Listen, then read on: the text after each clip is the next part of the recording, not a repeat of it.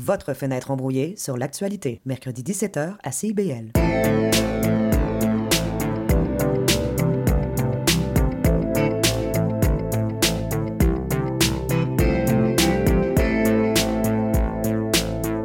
CIBL 105 Montréal. CIBL, au cœur de la culture. Intermittent jusqu'à Wellington. Vers la rive sud, congestion depuis Turcot, euh, parce qu'on a eu un accident tout à l'heure sur la 132. Bon, ben c'est clair, tu vas être en retard. Ouais, cool. J'ai de la gym. Parce que la 132 demeure encore occupée. Il est 9 h. CIBL. 101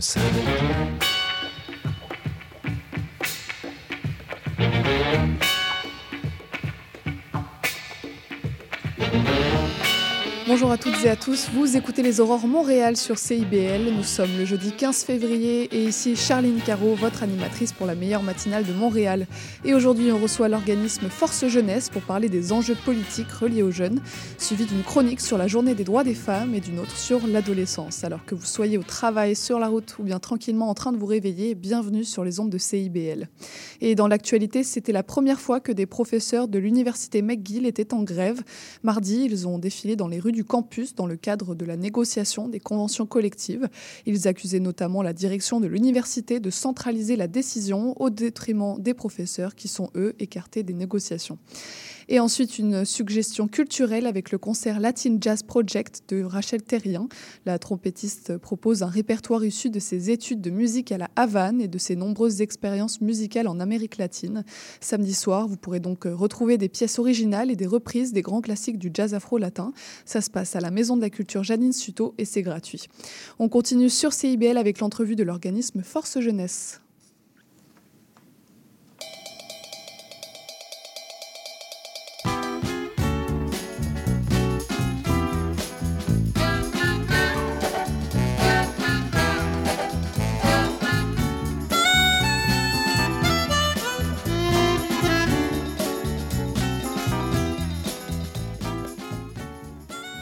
Je reçois ce matin les représentants de l'organisme Force Jeunesse. J'ai donc en ma présence Emna, Emna Benjelili, vice-présidente au contenu, et Fred William Miro, vice-président exécutif. Bonjour à tous les deux. Bonjour. Force Jeunesse, c'est donc un organisme qui défend les droits et les intérêts de la jeunesse du Québec dans l'élaboration des politiques publiques. Est-ce que vous pourriez nous en dire un peu plus sur cette mission? Oui, ben c'est ça. Force Jeunesse, c'est vraiment un groupe d'intérêt. On est des jeunes, on est euh, des bénévoles à Force Jeunesse. Euh, on est euh, euh, animé par ce désir de faire la promotion d'un concept qui est fondamental chez nous, qui est celui de l'équité intergénérationnelle. Alors, euh, dans les politiques publiques qu'on défend, que ce soit en santé, que ce soit dans les finances publiques, que ce soit dans la gestion de nos infrastructures publiques, euh, ce qui est important pour nous, c'est de convaincre le politique de ne pas penser seulement à l'impact de ses décisions sur les quatre prochaines années, mais de penser à euh, donner les mêmes opportunités aux générations futures. Donc, de penser à l'impact de nos décisions sur 50 euh, années ou même plus. Donc, c'est un peu ce qui guide les activités de Force Jeunesse. Nous, on a vraiment un volet plus de représentation politique, euh, où est-ce qu'on a vraiment un comité contenu que, que Emna euh, anime d'ailleurs, qui fournit un peu notre argumentaire en termes de revendications politiques. Et on a une mission vraiment plus de créer des euh, espaces d'échange avec le politique pour euh, augmenter, favoriser la participation de la jeunesse dans ce dialogue-là, dans nos décisions euh, publiques. Alors, votre moyen d'action, c'est participer à l'élabo- l'élaboration des politiques publiques. Comment euh, ça marche concrètement? Est-ce que vous pourriez nous expliquer euh, quel est ce moyen d'action? Oui, bah, par exemple, moi, dans mon rôle de contenu, on essaye de fournir de la recherche qui va faire en sorte qu'on va supporter toutes les décisions qui seront défendues par notre organisme. Euh, ça se fait à travers des collaborations avec plusieurs chaires, par exemple l'Observatoire sur la retraite, ça peut être avec la chaire Myriagone, en santé publique, par exemple. Donc, on agit sur un spectre qui est assez large, donc on, on couvre plusieurs enjeux euh, qui vont de la gouvernance climatique au changement climatique, euh, qui abordent aussi l'abordabilité des logements, euh, aussi tout ce qui est en lien avec la santé mentale des jeunes. Euh, notre moyen d'action, donc, c'est vraiment de fournir des mémoires, par exemple, d'être aussi invité à plusieurs consultations auprès euh, des, politi- des, des- des politiques. Euh, on a eu, par exemple, l'occasion dernièrement de défendre pour le projet de loi euh, 25. 35. 25, c'est bien ça. 35. Euh, 35, pardon, pour, bah, pour, pour pour euh, parler de, du Fonds des générations Mhm. et euh, d'amener certaines recommandations donc à la table et de les présenter. Donc vous produisez vraiment un travail de fond grâce à des recherches menées avec des experts notamment.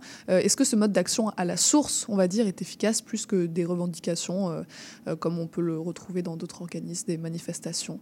Vous, vous participez vraiment à l'élaboration de solutions? C'est efficace? Oui, et je dirais qu'elle est efficace parce que nous, on travaille avec tous les partis. On n'est pas une organisation partisane, donc on travaille avec le gouvernement, les partis d'opposition. Et souvent, ces partis-là euh, attendent nos résultats, Mhm. attendent les recherches qu'on produise, et ça alimente vraiment le, le débat public à l'Assemblée nationale. On a une action surtout au niveau provincial. Euh, donc, je pense que oui, je pense que le, le pragmatisme dans lequel on, on est ancré, euh, dans lequel, oui, on veut trouver des solutions pour les jeunes, mais à l'intérieur d'un contexte, euh, on essaie de, faire une lecture du contexte économique actuel, on essaie de, se mettre un peu à la place du politique, et on invite vraiment les, euh, le gouvernement et les partis d'opposition à simplement penser plus loin que la prochaine élection et penser Mhm. vraiment à l'impact des décisions sur 50 ans. Puis Mhm. je pense que c'est vraiment important pour nous, ce volet-là, de dire on- on n'est pas là pour faire la promotion d'une idéologie en- spécifiquement, plus que de dire on veut que les générations futures aient les mêmes opportunités que celles des générations qui Mhm. nous ont précédées. Oui, parce que vous, en parlant de jeunesse, c'est pas juste la génération actuelle des, je sais pas, des 18-34 ans, c'est aussi les prochaines qui viendront. Donc vous vous focalisez pas uniquement sur la jeunesse actuelle, c'est ça? Non, c'est ça. Notre CA est composé de membres de 18 à 35 ans. On vieillit naturellement. Il y a Mhm. d'autres personnes qui vont avoir, euh, qui vont nous remplacer. Donc, mais oui, on essaie d'avoir une perspective de vraiment d'équité intergénérationnelle où est-ce qu'on ne dit pas jeunesse d'abord, mais simplement assurons-nous d'avoir une certaine équité entre toutes les générations. Mhm. Oui, je dirais aussi, c'est d'assurer aussi le bien-être euh, d'aujourd'hui sans compromettre donc celui aussi des générations actuelles et aussi futures. Donc, Mhm. ça, par exemple, on tient beaucoup à nos politiques sociales. Ben, on, on- on jouit aujourd'hui des gains de notre politique sociale qui ont été menés par d'autres générations, mais aussi on, on- on- est euh, quand même très euh, animé par le fait qu'on voudrait quand même qu'il y ait d'autres décisions qui émergent dans le futur aussi, qui prennent en compte une perspective d'équité intergénérationnelle. Euh, L'un des axes de votre action, c'est la place des jeunes dans les sphères décisionnelles. Euh, si on prend euh, par exemple l'Assemblée nationale, la moyenne d'âge est de 51 ans. C'est la première sphère décisionnelle à laquelle j'ai pensé. Mais qu'est-ce que change la présence de jeunes plus globalement dans la participation, l'élaboration de solutions politiques? Qu'est-ce qu'ils apportent de plus que, que des adultes plus âgés? Ben, ils apportent vraiment une perspective, ben, ils apportent leur perspective. Je pense que trop souvent, les jeunes, on a tendance à s'effacer du débat politique, mais si on ne va pas à la rencontre des, des élus, si on ne va pas à la rencontre des titulaires de charges publiques, on ne peut pas faire valoir nos revendications. Euh, nous, la semaine prochaine, on s'en va à l'Assemblée nationale pour les rencontres Action Jeunesse, qui est un des événements euh, phares de Fort Jeunesse, Mhm. euh, où on invite une trentaine d'organisations jeunesse à rencontrer les élus pendant euh, trois jours. Donc, c'est vraiment une vitrine qui permet de, pas juste pour Force Jeunesse, mais aussi pour d'autres organisations euh, qui œuvrent pour les jeunes, Mhm. de vraiment rencontrer les, les, euh, les euh, membres du gouvernement, de l'opposition, euh, la fonction publique, puis vraiment de faire valoir leurs intérêts. Ça les met aussi dans une position de confiance. Nous, on veut vraiment créer ce dialogue-là pour montrer que ben, finalement, les jeunes ils ont des opinions pertinentes à, à- à partager aux élus et que ça vaut la peine d'aller solliciter leur, leur avis ou leur Mhm. expertise sur certains sujets. Il y a des sujets, je pense, sur lesquels les organisations jeunesse ont particulièrement euh, euh, développé une certaine expertise au fil des années. Puis je pense que c'est pertinent qu'on crée ces espaces-là. Euh, encore là, de manière non partisane, on invite souvent des, dans nos événements des gens de différents partis, de différents milieux. Euh, L'objectif, c'est vraiment d'élever le débat et de s'assurer qu'on favorise plus largement la place des jeunes Mhm. dans, dans nos décisions. En parlant de rencontres, vous organisez aussi des espaces d'échange pour la relève, donc à travers des rencontres et des discussions sur différents enjeux d'affaires publiques. Euh, c'est par et pour les jeunes, cette perspective, elle est importante? Oui, elle est euh, fondamentalement importante pour nous parce que, bah, par exemple, on organise MCV Match chez vous. Donc, on invite des panélistes sur différents sujets, par exemple, le vieillissement de la population, euh, les dépenses insoutenables en santé sur le long terme. Bah, ça, va être quoi vraiment euh, son impact pour, nos, pour, les prochaines générations? Euh, on parle aussi de conditions de travail de manière générale, aussi de la transition entre bah, de l'âge adulte à de, bah, sur le marché du travail, comment est-ce que les jeunes vont s'insérer, les risques psychosociaux liés à ça. Donc on invite plusieurs Mhm. panélistes, ça peut être des chercheurs, ça peut être des membres de syndicats. Donc euh, on, on donne la parole à ces, ces personnes-là pour que aussi les jeunes se forgent une idée de la chose politique, s'intéressent à la chose politique. Ça ne veut pas nécessairement dire euh, toujours des idées partisanes, ça peut être aussi euh, bah, construire des sociétés résilientes, penser à notre avenir et euh, construire aussi un débat, donc, Mhm. comme, disait, euh, comme disait Fred Will. Il y a un livre qui est sorti récemment qui s'appelle Sois jeune et tais-toi de la journaliste Salomé Saké, dans lequel elle pointe notamment euh, du doigt le portrait que l'on retrouve des jeunes dans les discours publics, qui seraient paresseux, incultes, individualistes. Est-ce que vous, vous avez l'impression que les jeunes euh, pâtissent d'un manque de considération et de crédibilité, notamment dans les sphères décisionnelles que vous connaissez bien? Ben, Moi, je pense que ce qui manque, au, ce qui manque dans le débat politique, c'est vraiment de crédibiliser la parole des jeunes. Mhm. Euh, de, savoir aussi qu'ils ne s'intéressent pas, qu'ils n'ont pas vraiment cet individualisme disproportionné, mais que vraiment, on est, au contraire, moi je vois que les enjeux qui nous concernent, les générations actuelles et futures, c'est par exemple les changements climatiques, bah, c'est un enjeu de cohésion sociale, mhm. de ressources aussi, donc ça, ça englobe quand même toute la société, comment est-ce qu'on la pense, comment est-ce que notre économie devrait être, comment gérer notre système de santé, nos dépenses sociales. Donc je pense qu'on a quand même une vision euh, quand même assez large et du collectif, beaucoup plus que, beaucoup plus que l'on mm. pourrait euh, prétendre. Et justement, votre organisme s'appelle Force Jeunesse, ça veut dire que la jeunesse a des forces, j'imagine?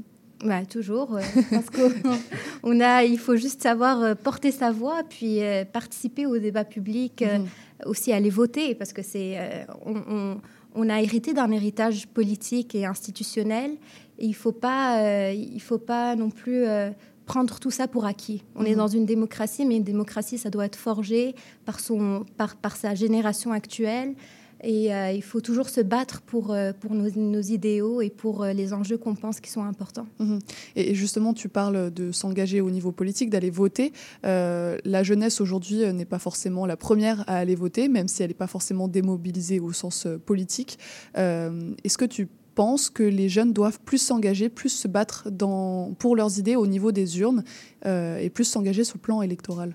Certainement, mais je pense que si euh, c'est aux politiciens aussi de, mhm. d'adresser aussi un message aux jeunes, d'adresser des politiques qui, qui parlent aux jeunes. Parce que vous savez, là, on, on est un peu dans un manque de confiance envers les institutions aussi, de savoir est-ce que ces institutions-là bah, euh, protègent des intérêts euh, ou bien est-ce qu'elles vont vraiment défendre bah, une image plus qui va parler aux jeunes. Donc c'est aussi aux politiques de mhm. s'interroger sur vraiment comment est-ce qu'on euh, comment est-ce qu'on conçoit nos politiques? Qu'est-ce qu'on a à proposer aux jeunes? Mhm. Et je euh, pense qu'on essaye à Force Jeunesse de sortir de l'image que participer à la démocratie, c'est voter une fois pour tous les quatre ans. On participe à des commissions parlementaires, on organise des, euh, des colloques d'affaires publiques, on crée des espaces de dialogue entre les élus et la jeunesse. Donc, on essaie de briser aussi cette idée que ben, la seule manière de participer à la vie démocratique aux affaires publiques, c'est de voter une fois aux quatre ans. On mhm. essaie de créer justement ce genre d'espace-là pour que la jeunesse soit active soit vraiment euh, une leader, pas juste au moment des élections, mhm. mais entre les élections aussi. Et justement, vous, par exemple, vous vous engagez bénévolement, c'est ça, auprès de Force Jeunesse. Euh, pourquoi vous vous êtes engagé euh, auprès d'un organisme comme, comme tel? Mais ben, dans mon cas, je ne peux pas parler pour tout le monde sur le, le conseil d'administration, mais j'étais beaucoup animé par le, ben, le fait que Force Jeunesse a une action qui est vraiment non partisane et qui est reconnue dans à peu près tous les partis. Euh, on, a des bons échos sur les revendications, sur notre, euh, notre méthode de fonctionnement de la part de tous les partis, euh, mais aussi parce que je pense qu'on a des défis sociaux extrêmement importants qui s'en viennent quand on parle d'environnement, quand on parle de financement à long terme du système de santé, de la santé mentale des jeunes. on sait que ça va être difficile, qu'il va y avoir des, décisions difficiles dans les prochaines années à prendre. Je pense qu'une organisation comme Force Jeunesse, ça nous permet de donner aux élus des, outils de plus pour euh, mieux planifier les politiques publiques et s'assurer qu'on en laisse assez aux prochaines générations, mhm. finalement. Tu parlais justement euh, du fait que vous soyez non partisan. Euh, vous défendez des intérêts des jeunes en politique, mais de manière non partisane. C'est possible de défendre des intérêts de manière non, non politique, non partisane ben, je dirais pas qu'on est non politique. On a des. Oui, dans le sens où vous n'êtes pas euh, d'un côté ou de l'autre de l'échiquier politique. Non, c'est ça. Et je dirais qu'il y, y, a beaucoup de revendications que quand on présente aux élus ou aux ailes jeunesse de partis politiques, on reçoit un écho très, très positif. Quand on parle de euh, les positions qu'on a sur la santé mentale des jeunes, quand on parle des problématiques de financement à long terme du système de santé, euh, c'est le, le, genre de position qui généralement reçoit un appui quand même assez grand des partis politiques, parce que tous les partis aspirent à euh, rester en, poste ou au pouvoir très longtemps, mais les, les enjeux qu'on soulève, c'est des enjeux de d'en laisser pour les générations futures. Mm-hmm. Donc, c'est des enjeux que les partis auront inévitablement à se poser comme question. Quand on, euh, quand on, par exemple, on baisse des impôts, ben c'est sûr qu'on se prive de revenus qui permettent de financer des écarts de services, euh, par exemple une fonction publique qui, qui, est plus élevée à cause des négociations, ce mm-hmm. genre de choses-là. Donc, euh, nous, ce qu'on qu'on fait, c'est vraiment rappeler aux politiques, peu importe la, la couleur du gouvernement, que euh, les décisions qu'on prend aujourd'hui, ben, ça va priver ou générer de nouvelles opportunités pour les générations futures. Donc, mhm. c'est important d'avoir un peu ce rappel-là de notre côté. Mhm. Vous parlez euh, de non-partisanerie, euh, mais dans les autres sphères euh, du pouvoir notamment, c'est autre chose que l'on observe. les partis politiques s'approprient au contraire beaucoup ces, ces enjeux liés aux jeunes et les rendent partisans pour obtenir les votes de la jeunesse. Québec solidaire se définit par exemple comme le parti de la jeunesse. la CAQ ou le PLQ ont des ailes dédiées à leurs jeunes membres. Est-ce que selon vous, la jeunesse est devenue quelque chose de trop partisan et est-ce qu'il faudrait au contraire euh, que ça devienne un enjeu euh, qui dépasse les partis, un peu comme l'environnement bah, comme je le disais tout à l'heure, on a quand même hérité d'un héritage politique et institutionnel.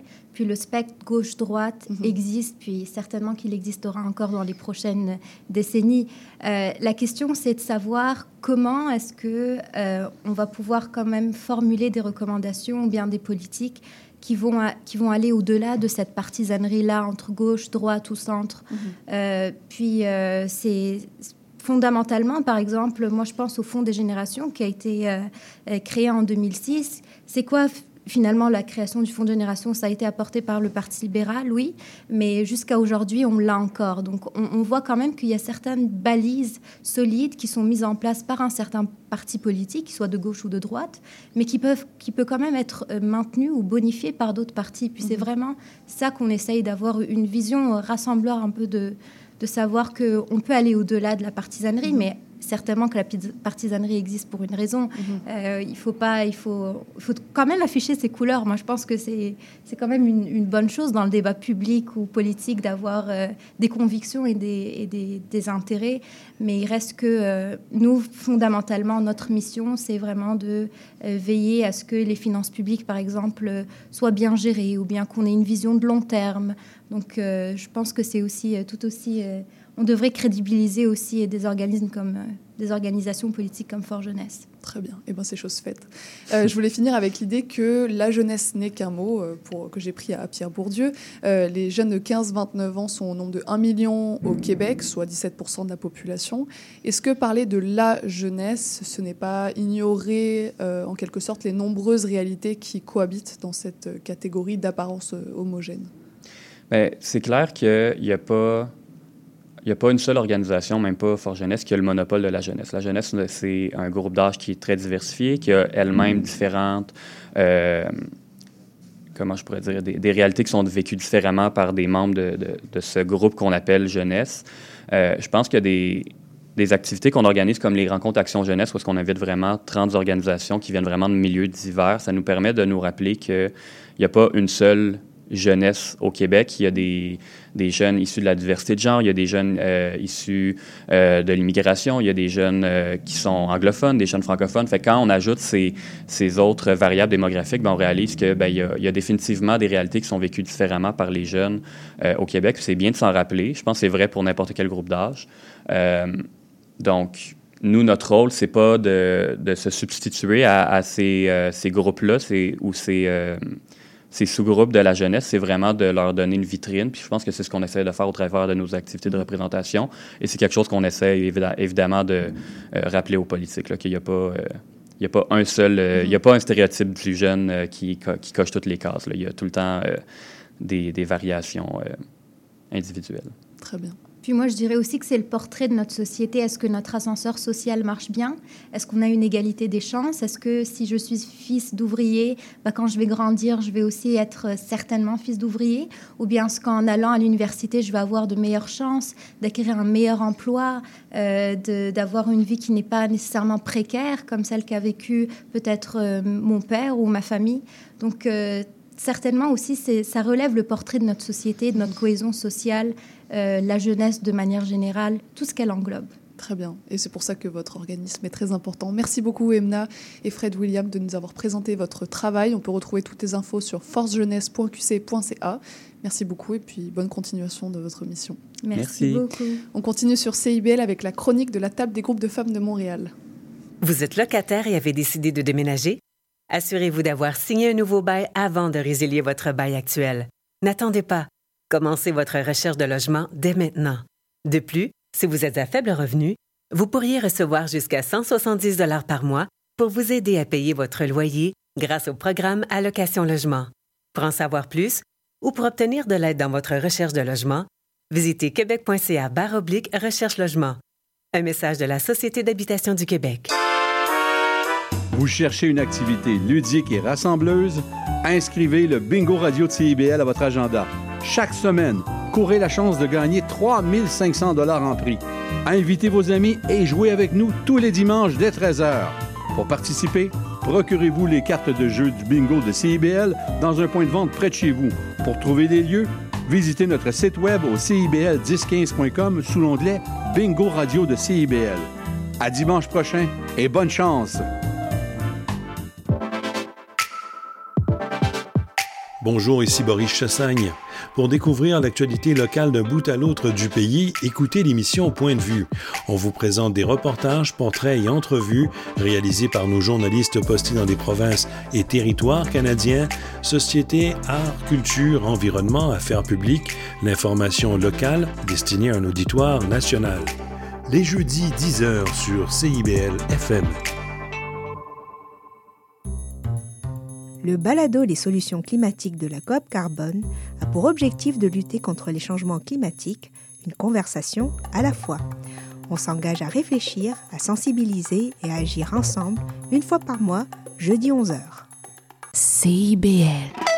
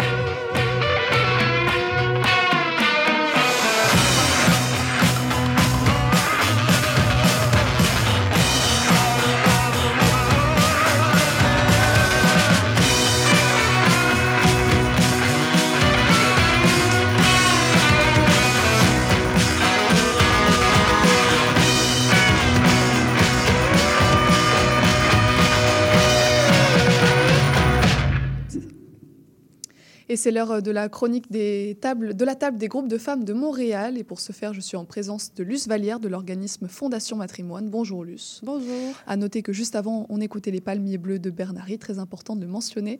Et aujourd'hui, on parle du 8 mars qui s'en vient. Euh, mais d'abord, quel est le terme exact à utiliser? Il y a la journée de la femme, la journée internationale des femmes, la journée internationale des droits des femmes. Est-ce que tu peux nous éclairer un peu sur ce, ce terme-là? Ah, merci pour la question, c'est excellent. Oui, euh, donc euh, la meilleure réponse, euh, roulement de tambour, c'est la Journée internationale des droits des femmes. donc au départ, euh, c'était euh, la journée s'appelait Journée internationale de la femme. Le nom a évolué au fil du temps, puis il y a certains pays aussi qui ont leur propre appellation, mais euh, depuis quelques années, en fait, la Journée internationale des droits des femmes, c'est le, le nom utilisé par euh, ONU, donc l'Organisme des Nations Unies pour les femmes, et puis également le Conseil du statut euh, de, de, la femme au Québec. Très bien, et eh ben, on note tout ça. pourquoi le, le, nom de cette journée a évolué au fil des temps? Oui, le nom a évolué tout simplement pour refléter le changement euh, des revendications et puis de, des luttes aussi féministes ou des femmes, en fait. Et puis les premiers événements, c'est autour, autour du 8 mars, c'était vraiment en Europe, en Amérique du Nord, c'était sur euh, le droit, l'accès mmh. au droit de vote. Euh, les femmes avaient le droit de vote, puis dans certains pays, puis elles l'ont perdu. Et donc, elles voulaient reconquérir, mmh. se, ré, ré, se, réapproprier et réavoir ce, ce, droit. Et puis au fil du temps, ben, au fur et à mesure que les femmes ont, ont commencé à, à, réavoir le droit de vote, ben, il y a une genre de récupération commerciale de la journée. Mmh. Donc, euh, on voulait éviter, on voulait recentrer en fait le discours sur euh, les luttes qui, qui, restent pour avoir une, une, une, parité et puis éviter que le 8 mars soit le festival euh, du rabais euh, pour acheter des fleurs. Quoique, il y en a encore beaucoup aujourd'hui. Il y en a encore énormément. Mmh. Donc, euh, ça prouve que, ben, en fait, on a vraiment besoin d'utiliser le bon nom. Mmh. Donc, la Journée internationale des droits des femmes. Et ce nom, il est correctement utilisé parce que j'ai quand même l'impression qu'on entend beaucoup encore Journée de la femme. Euh, je pense que les organismes officiels le, le, font plus. Oui. Et puis, euh, dans l'espace public, dans les journaux, où euh, on fait pour les publicités, là, pour qu'on peut voir, là, qui, qui, ne sont pas, en fait, qui comprennent peut-être pas tout à fait c'est quoi l'essence de la journée. Ouais, il y a d'autres termes qui sont utilisés. Donc, mais je pense que collectivement, si on sensibilise au fait que ben, le 8 mars, c'est une date importante afin de souligner le chemin parcouru, puis le chemin qui reste à parcourir, puis aussi qu'en fait, ben, il y a une diversité de, de, de possibilités d'être femme, mais aussi de lutte. C'est-à-dire que les, les besoins ne sont pas les mêmes pour les femmes mm -hmm. qui habitent à Montréal, à Dakar, à Tokyo ou euh, à Ikelu, étant fait.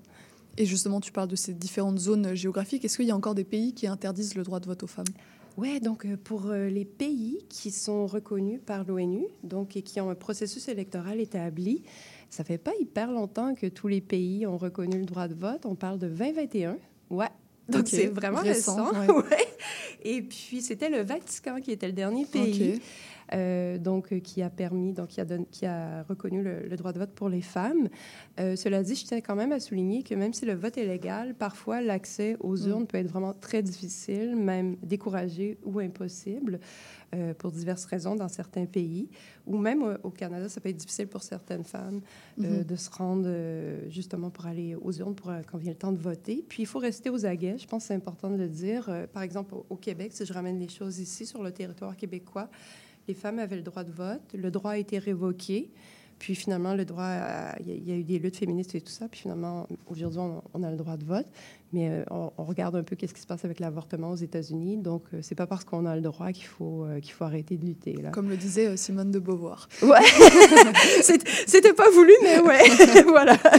Alors, tu, tu, parlais du fait que le droit de vote a déjà été révoqué ici. Ça oui. s'est passé quand? Oui, tout à fait. Donc, ça, on, on retourne dans l'histoire. donc, au Bas-Canada. entre 1791 et 1849, les femmes comme les hommes pouvaient voter. le le, le, droit de vote était relié au fait d'avoir une propriété. Donc, si les propriétaires terriens pouvaient voter, euh, à ma connaissance, ça n'excluait pas ou n'incluait pas les, les, les, personnes des premiers peuples. C'est tout simplement que ce n'était pas mentionné dans la loi. Donc, à partir de 1827, il y a eu des changements sociaux euh, donc au, au, Canada, puis le suffrage féminin est devenu de plus en plus contesté. Puis en 1849, a été totalement révoqué. Donc, les femmes ne pouvaient plus voter. Et puis, euh, ben c'est vraiment là que le, le, les mouvements féministes ont pris de l'ampleur au Canada euh, et se sont mis en branle. Donc, comme, comme on parlait plus tôt, c'est vraiment axé mm -hmm. sur le droit de vote au départ. C'était même pas, on parlait pas tant de parité ou salariale ou des choses comme ça. C'était pour aller voter. Et puis euh, également pour, pour, pouvoir se présenter en politique, puis euh, parce que les femmes avaient perdu leurs droits, euh, avaient perdu leur reconnaissance juridique. Donc, mm-hmm. elles n'avaient plus de droits légaux. Et donc, tous ces luttes-là se sont mis en branle. Puis au Québec, donc, c'est en 1940 qu'on que les femmes ont pu réavoir le droit de vote. À nouveau.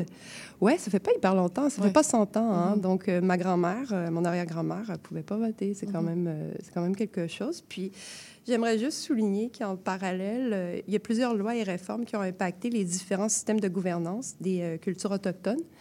Et puis, on a la loi sur les Indiens de 1876 qui a retiré complètement aux femmes leur voix politique. Euh, autant comme dans, les, dans, dans, dans, le système donc, canadien qu'au niveau des, des, des, systèmes qui existaient avant pour les Premières Nations. Mm-hmm. Puis c'est vraiment autour de 1960 que le droit de vote aux élections fédérales a été, a été permis et étendu aux personnes des premiers peuples sans qu'elles aient besoin d'abandonner leur mm-hmm. statut d'autochtone.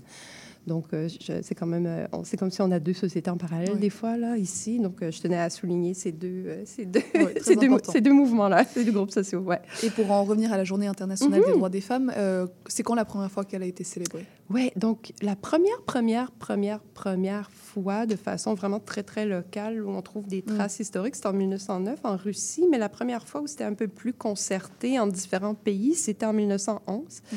donc en Allemagne, en Autriche, au Danemark, en Suisse. Puis c'était vraiment sur le droit de vote, encore une fois. Ouais. Et puis il y a des, manifestations, les, les, les familles, euh, en fait, plusieurs personnes, pas uniquement les femmes, c'est majoritairement des femmes, mais c'est quand même mixte. Et puis, elles sont descendues dans la rue, donc pour euh, revendiquer le, droit de vote, entre autres choses. Et puis au Québec, euh, si on, revient vers ici, c'est franchement beaucoup plus tard. C'est autour de la Révolution tranquille que la Journée internationale des droits des femmes a commencé à, à être discutée et à être vraiment euh, vécue dans l'espace mm-hmm. public. C'était, euh, c'était le Front de libération des femmes du Québec, au départ, qui a, vraiment commencé à, proposer des, des, regroupements là, dans l'espace public pour diverses revendications. C'était appuyé par des syndicats, des groupes communautaires, différents groupes de femmes. Et puis, euh, un fait intéressant, c'est en 1975 que l'ONU a, a, décidé de proposer la thématique, sa thématique annuelle, on peut dire. Là. Euh, c'était l'année de la femme. Et puis, ça a incité beaucoup de pays à justement euh, poser des réflexions sur euh, ben, où est-ce qu'ils en étaient au niveau de la parité. Ça peut être autant au niveau de la loi que, par exemple, au niveau de la reconnaissance des, des, créatrices, des choses comme ça. Au Canada, en 75, 76, 77, il y a eu beaucoup d'expositions qui mettaient en valeur l'art des femmes. Mm-hmm. Donc, euh, pour nous, à la Fondation Matrimoine, c'est aussi une, c'est une année charnière, en, en, ce sens que c'est ah, là, c'est là qu'on commence à regarder la part des femmes au niveau euh, de la culture, donc, euh, et puis de la création. Mhm. Et puis, cette année-là, c'est vraiment, ça a créé un mouvement pour faire en sorte que le, 8 mars se soit célébré de façon régulière et, mhm. soutenu par différents euh, piliers de la société. Là, ouais. Alors, il y a le 8 mars, mais est-ce qu'il y a d'autres jours qui permettent de célébrer les femmes dans leur ensemble, leurs droits? Oui, merci pour la question. C'est ça, on parle de la journée des droits des femmes parce qu'il y a plusieurs réalités de, de femmes. Et puis, il y en a deux qui me viennent en tête au Canada, il y a le 4 octobre qui est euh, la journée nationale de commémoration euh, pour les femmes, filles et personnes bispirituelles autochtones disparues et assassinées.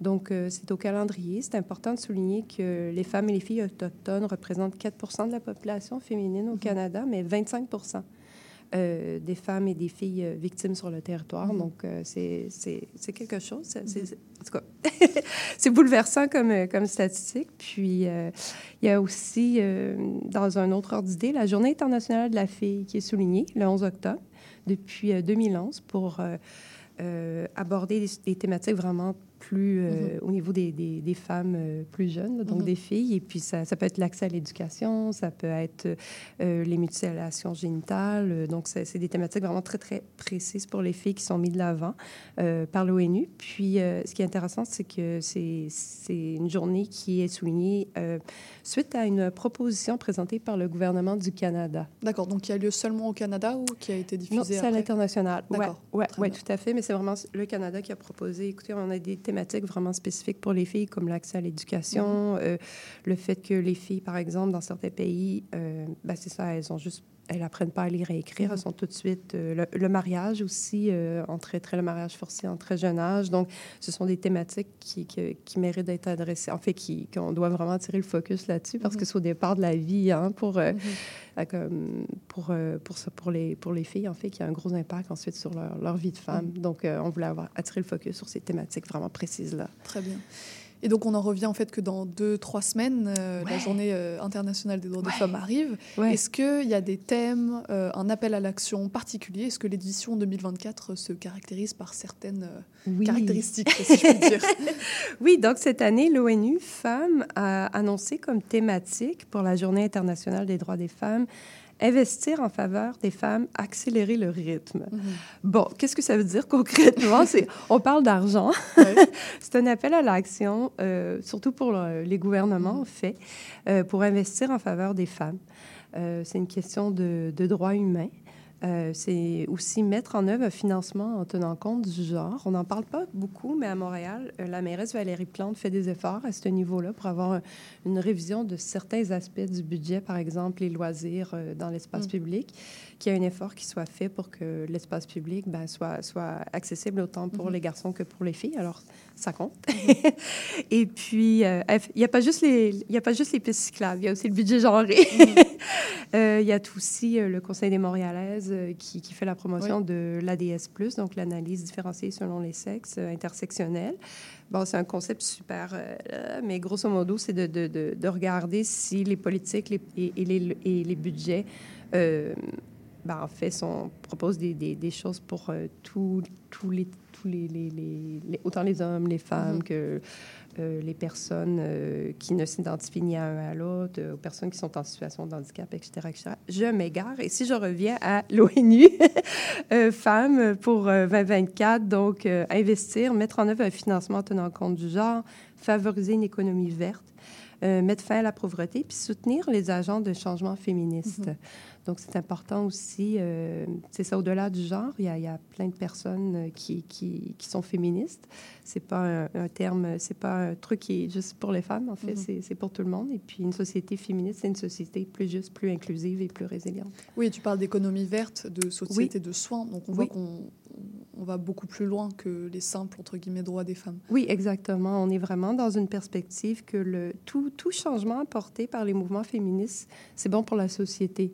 C'est-à-dire, par exemple, euh, si je prends euh, les, les congés de maternité, on pense au, au départ que c'est bon que pour les femmes, mais aujourd'hui, maintenant, on parle de congés parental.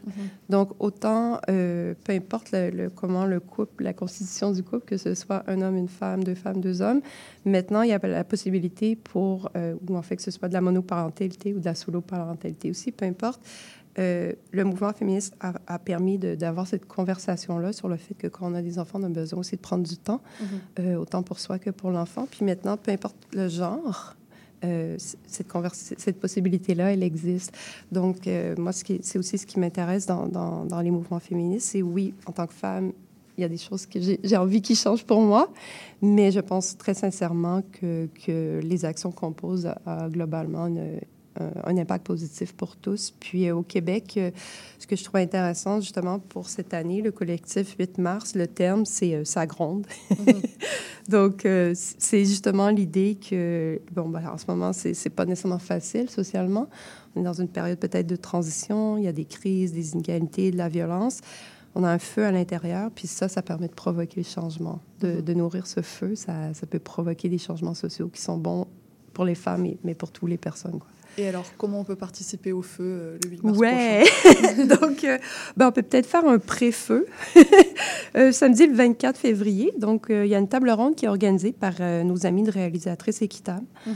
Euh, le but, c'est de discuter des enjeux cruciaux de la reconnaissance de l'apport des femmes dans le 7e art. C'était à la Cinémathèque québécoise, dans le cadre de- des rendez-vous du Québec Cinéma. Mhm. Euh, le 8 mars, euh, il, y a une, il va y avoir des événements. En fait, Euh, on peut aller voir sur la page Facebook de la table des groupes de femmes. Il va y avoir des posts qui vont être, qui vont être faits.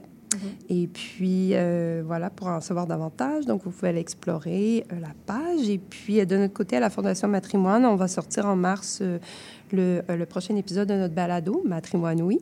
On va parler de l'œuvre de Catherine Leroy, qui est une photographe de guerre qui a couvert euh, la guerre du Vietnam, le Liban, l'Irlande. En fait, elle a couvert, elle a gagné des prix aussi. Puis c'était une femme photographe, euh, reporter euh, à son époque en- qui couvrait les combats.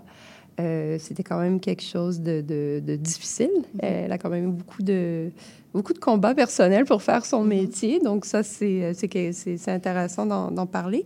Et puis, on a en entrevue aussi Zané euh, Aykol, qui est une cinéaste, productrice, photographe montréalaise. Elle est d'origine turque. Et puis, son plus récent film documentaire intitulé Rojek va représenter le Canada lors de la soirée des Oscars le 10 mars. Donc, c'est un feu différent. Mais voilà, je pense que c'est important aussi par euh, sororité d'en- d'encourager euh, les personnes comme Zayn euh, qui, qui réussissent à porter des projets euh, vraiment. euh, qui- justement, son documentaire Rojek euh, est peut-être moins axé sur les femmes. Son documentaire précédent, c'était sur euh, des combattantes. Donc, euh, si jamais vous avez la chance d'aller voir ça. Et puis donc le balado Matrimoine Oui, c'est comme ça que ça s'appelle? Oui. Disponible sur les plateformes? Oui, sur Spotify, puis également sur la plate. En fait, c'est c'est enregistré à CISM, donc c'est également sur le site web de, de CISM. Très bien. Eh ben, merci beaucoup, Luce. On te souhaite un bon mars. Merci. Un bon 8 mars, pardon. 8 mars à l'année. Ben bien sûr. Et euh, quelques ressources supplémentaires à nous donner pour les infos, euh, euh, une page Facebook, un site internet. Oui, pour euh, la Fondation Matrimoine, donc vous pouvez nous suivre donc sur les réseaux sociaux, sur Facebook, sur Instagram également. Et puis donc c'est Fondation Matrimoine. Et puis sur on a notre site web donc fondationmatrimoine.com. Ok, très bien. Eh ben, merci beaucoup. Bon Merci. 8 mars donc et, et à bientôt. Merci beaucoup. On continue avec la chronique de Flavie Boudreau sur l'adolescence, mais avant ça, on écoute Souvenir des verres de En stéréo. Música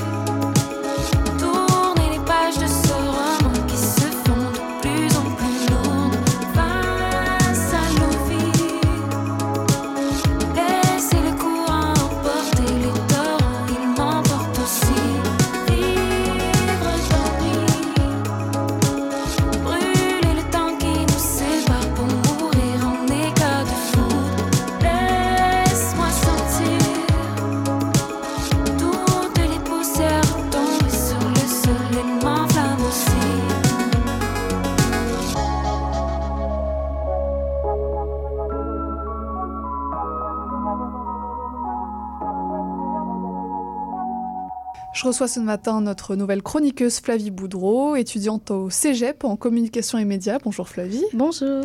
Et tu nous proposes une chronique sur le thème de l'adolescence. Déjà, je t'en remercie. Et aujourd'hui, on parle des réseaux sociaux. Est-ce que d'abord tu pourrais euh, nous expliquer l'utilisation principale qu'on en fait? Oui, bien sûr. Euh, pour les adolescents, les réseaux sociaux, c'est vraiment une source de communication. C'est un outil social euh, avec lequel on peut texter, euh, communiquer. C'est vraiment avec ça qu'on euh, se communique, qu'on parle ensemble, qu'on crée des liens. Euh, voilà, et vraiment, nous les adolescents, je pense que c'est connu que on y va par texto seulement. Les appels, c'est plus vraiment euh, à la mode, si Mhm. on veut. Euh, donc voilà. Donc voilà, c'est vraiment ça l'utilisation principale. Je dirais que tout le monde est sur les réseaux sociaux. là. Si, euh, si je regarde dans mon cercle d'amis, tout le monde, même dans les jeunes de 16 à 24 ans, euh, il y a 85% des jeunes qui utilisent Instagram, 74% Snapchat et euh, le, deux, le troisième pardon, euh, réseau social qui est le plus utilisé, ce serait TikTok. Mhm. Donc, avec, avec ces trois-là, ça ferait vraiment euh, le trio principal des réseaux sociaux Mhm. les plus utilisés et c'est vraiment seulement pour texter. Et c'est vraiment une nécessité pour un adolescent et les, les jeunes adultes aussi d'avoir un profil et d'utiliser les réseaux sociaux.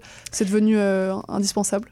Oui, généralement, oui, je dirais, parce que les réseaux sociaux viennent avec une certaine image sociale, une certaine... euh, que quand tu as un réseau social, tu fais partie d'une communauté, tu fais partie de Instagram et tout le monde est sur ça. Je- comme je le disais, c'est vraiment un outil qui est utilisé autant au niveau social entre amis, autant que scolaire. Euh, si je fais un sondage euh, auprès de mes amis, auprès de mes collègues de classe, la communication, que ce soit pour les projets d'équipe, pour les rencontres, des événements, ça va être par les réseaux sociaux, par... On, jamais ça va être par courriel, je dirais. les appels, les courriels. Oui, exactement. ouais, ouais. Qu'est-ce qu'ils apportent de positif aux adolescents, ces réseaux sociaux? Euh, je dirais que euh, tout le monde peut s'identifier à quelque chose parce que sur les réseaux sociaux, c'est connu que on peut mettre tout et n'importe quoi. Donc oui, parfois, on peut voir des choses, des, des fake news, on guillemets, mais on peut voir des gens qui sont un peu comme nous. Si on a des questionnements, des insécurités, on peut euh, tout trouver, toute l'information Mhm. et s'identifier, que ce soit à une communauté, la communauté LGBTQ, la communauté, euh, peu importe qu'est-ce que c'est, ça va vraiment être un outil euh, pour trouver des ressources. Donc c'est une question de représentation, c'est pour ça c'est Oui. important? Moi, moi, je trouve que oui. Et de l'autre côté, quels sont euh, les points négatifs des réseaux sociaux?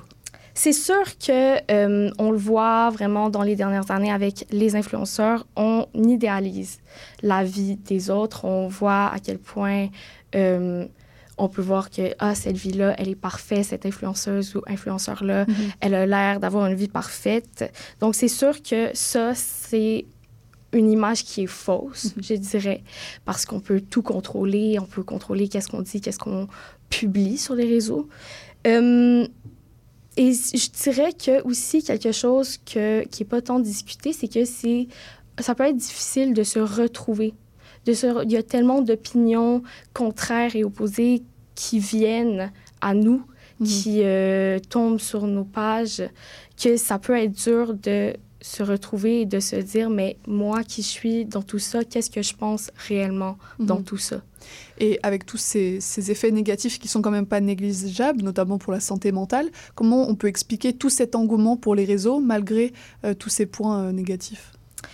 Euh, je pense que c'est vraiment un dilemme constant dans la tête des adolescents de se dire mais tout le monde est sur ça, je veux être sur ça, c'est tel- c'est beau, je peux tout avoir au bout de mes doigts Mhm. comme ça. Et d'un autre côté, on se fait répéter à chaque jour que euh, c'est mauvais pour la santé mentale. Il y a même des études qui ont prouvé que les réseaux sociaux étaient directement liés aux symptômes d'une dépression. Alors, c'est difficile de jouer, de jongler avec ces deux arguments-là. Et aussi, d'un côté, les réseaux sociaux peuvent jouer en tant que que carapace. On peut voir ça et ça peut être un, un rêve, entre guillemets, quelque chose d'inatteignable, mais qu'on veut voir, qu'on veut y, y avoir accès. Donc, on peut, euh, souvent, moi, je trouve que les, les adolescents, on peut se, se réconforter là-dedans. Mhm. ça, ça peut être un confort de se dire, euh, ah, peut-être qu'en ce moment, je vais mal, mais regarde la vie, la belle vie qu'il y a sur mon téléphone, que je pourrais peut-être y accéder un jour. Mhm. Mais les jeunes ont quand même conscience de ces points négatifs. Toi, par exemple, dans ton utilisation des réseaux, est-ce que tu essayes de contrer tous ces effets négatifs? Est-ce que tu as conscience de tout ce que tu viens de me dire ou de tes amis? Euh, Est-ce que vous vous rendez compte euh, parfois euh, que ça peut avoir des problèmes, des impacts sur la santé mentale? Oui, bien sûr. On est, c'est, on est conscient. C'est sûr que lorsqu'on voit quelque chose, que si c'est bon ou si c'est mauvais, on est conscient, on le sait, mais c'est difficile de contrôler. Parce que même si on est conscient que c'est, c'est, c'est mauvais, on ne peut pas empêcher euh, de quand même vouloir cette chose-là, de Mhm. vouloir euh, que ce soit par euh, le physique, la, la vie, le, on guillemets, le lifestyle. Mhm. Si je vois un corps qui me plaît, même si c'est inatteignable et même si je sais que c'est mauvais pour ma santé mentale, je vais... Il est quand je- même là. Mhm. Il est quand même là et je peux pas empêcher qu'il tombe sur ma page, par Mhm. exemple. Alors, il y a aussi des points négatifs, comme on l'a dit, notamment pendant la pandémie. Est-ce que les réseaux sociaux ont été utiles? Qu'est-ce qu'ils ont apporté aux jeunes? Énormément. Ils ont été énormément utiles. Je dirais que c'était vraiment, l'utilisation était très fréquente et c'était vraiment notre moyen de rester en contact, rester euh, l'un à l'autre, de garder nos liens l'un avec l'autre, Mhm. avec nos amis, avec nos, nos, nos amours, si on veut. Euh, J'ai trouvé des statistiques qui confirment que le confinement a duré du 13 mars 2020 au 29 mars 2021. Ça, c'est le confinement des écoles secondaires. Mhm. C'est plus d'un an. C'est beaucoup à passer enfermé chez soi, isolé, à pas pouvoir avoir de contact humain. Bien sûr, on allait à l'école, mais c'était pas du tout pareil. Euh, on pouvait pas développer nos relations à leur plein potentiel. Et donc, je trouve que les réseaux sociaux nous ont vraiment aidés là-dedans. Je trouve que c'est quelque chose que, hum, de positif qu'on veut ressortir euh, de la pandémie. Mhm. On voit plein de côtés négatifs, mais la pandémie, grâce, à- grâce aux réseaux sociaux pendant la pandémie, on a pu Mhm. continuer à Et- garder contact. Et alors, quelle serait ta conclusion par rapport aux réseaux sociaux? Comment faire pour garder le positif en essayant d'atténuer le plus possible le négatif? Je pense que ça serait vraiment de jongler avec euh, et d'être conscient. D'être conscient. C'est plutôt ça de qu'est-ce qu'est-ce qu'il y a sur les réseaux sociaux. Est-ce que c'est bon? Est-ce que c'est mauvais? Est-ce que je veux voir ça? Et de contrôler ta page et qu'est-ce qui ressort et de, de se dire, de prendre un temps pour se dire, est-ce que je suis vraiment intéressée à voir ça? Est-ce que ça me, ça me fait vraiment du bien de voir ça comme sujet, de voir ça comme contenu Mhm. euh, des réseaux sociaux? Donc, euh, ouais, voilà. Très bien, c'est une bonne morale. Euh, tu nous proposes donc une, une chronique sur le thème de l'adolescence. Tu vas revenir euh, plusieurs fois dans les semaines à venir. Pourquoi ce thème-là de l'adolescence? Je dirais que c'est parce que personnellement, je trouve que l'adolescence n'est pas très discutée Mhm. dans les médias, que ce soit à la radio, à la télévision. Et parfois, lorsqu'elle est présentée, elle peut être très stéréotypée. Mhm. Les adolescents peuvent être très stéréotypés pour être des, des, des rebelles, si on veut. Des-. C'est de pas être tout le temps quelqu'un, des personnes avec des, des valeurs ou des, une morale. Et euh, ben, je suis pas complètement d'accord avec ça. Je trouve que on a des choses à dire, on a des choses à faire comprendre au public. Et donc, moi, j'ai voulu donner une voix aux adolescents et ouais, voilà. Mhm. Et notamment sur le thème des réseaux sociaux. C'est vrai que c'est rare d'avoir ce, ce- Exactement. ce discours nuancé. Souvent, c'est Mhm. soit tout, soit rien. Donc, c'est important de nuancer euh, tout ce qui touche à l'adolescence. Oui, oui, je suis d'accord. Bah, c'est parfait. Bon, on sera très content euh, de te retrouver bientôt. Merci beaucoup. Et puis, on se voit à ta prochaine chronique, Flavie. Merci beaucoup. On continue sur CIBL. Restez avec nous.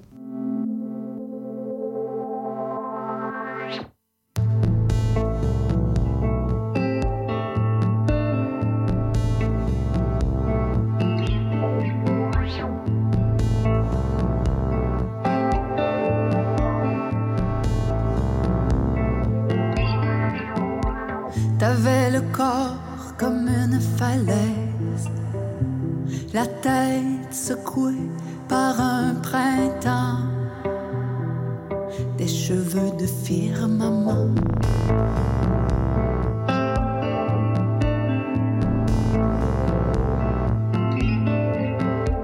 T'avais réveillé l'hypothèse qu'à quelque part l'infini t'attend. T'es parti, t'as pris le bord que personne prend.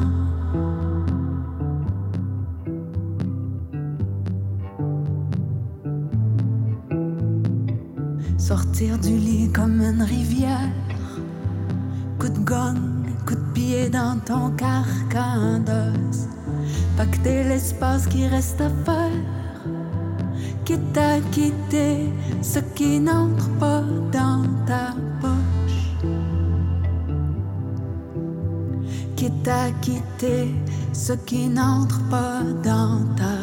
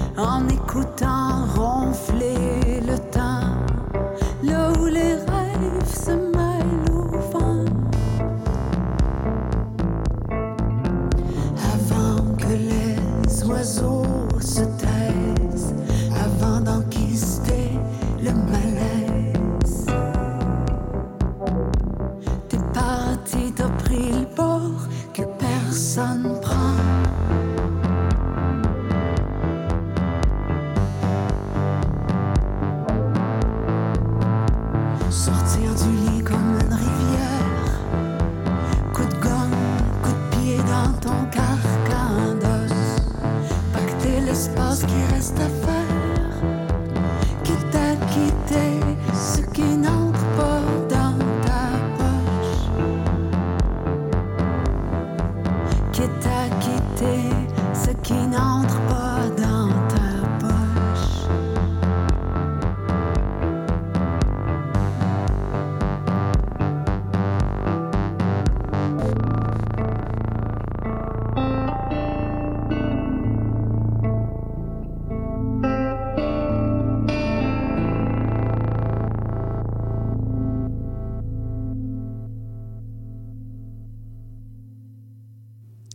C'était Corfalaise de Liliane Pellerin et pour nous, l'émission d'aujourd'hui touche déjà à sa fin. Je remercie nos invités et nos chroniqueurs du jour d'être passés à l'émission, ainsi que Maurice Bolduc et Wilfried Etzoa pour la mise en onde et les choix musicaux.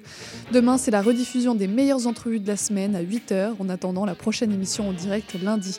C'était Charline Caro sur CIBL, je vous remercie pour votre écoute et je vous dis à lundi pour une prochaine émission en direct.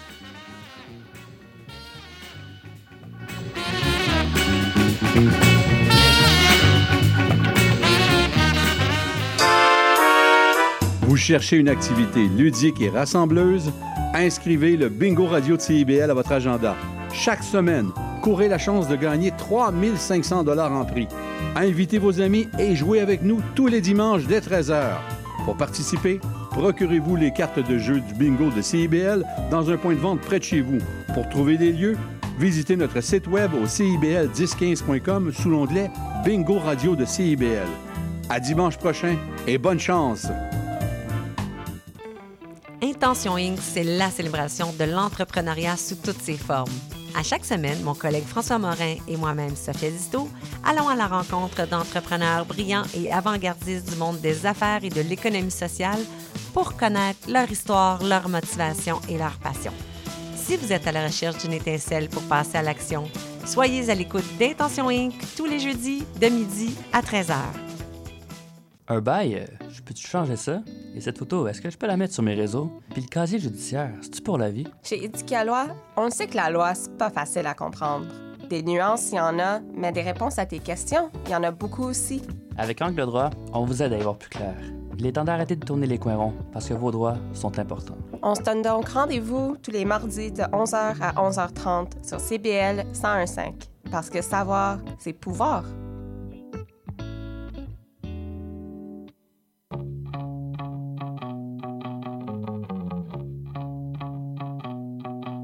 Les générations se parlent, s'obstinent, se surprennent à l'émission Trait d'Union. Des humoristes, des réguliers, des invités, des amis, encore des amis se joignent et sont annoncés à chaque mercredi sur nos réseaux. On parle de tout, tous les vendredis à l'émission Trait d'Union à 14h sur les ondes de CIBL 101,5.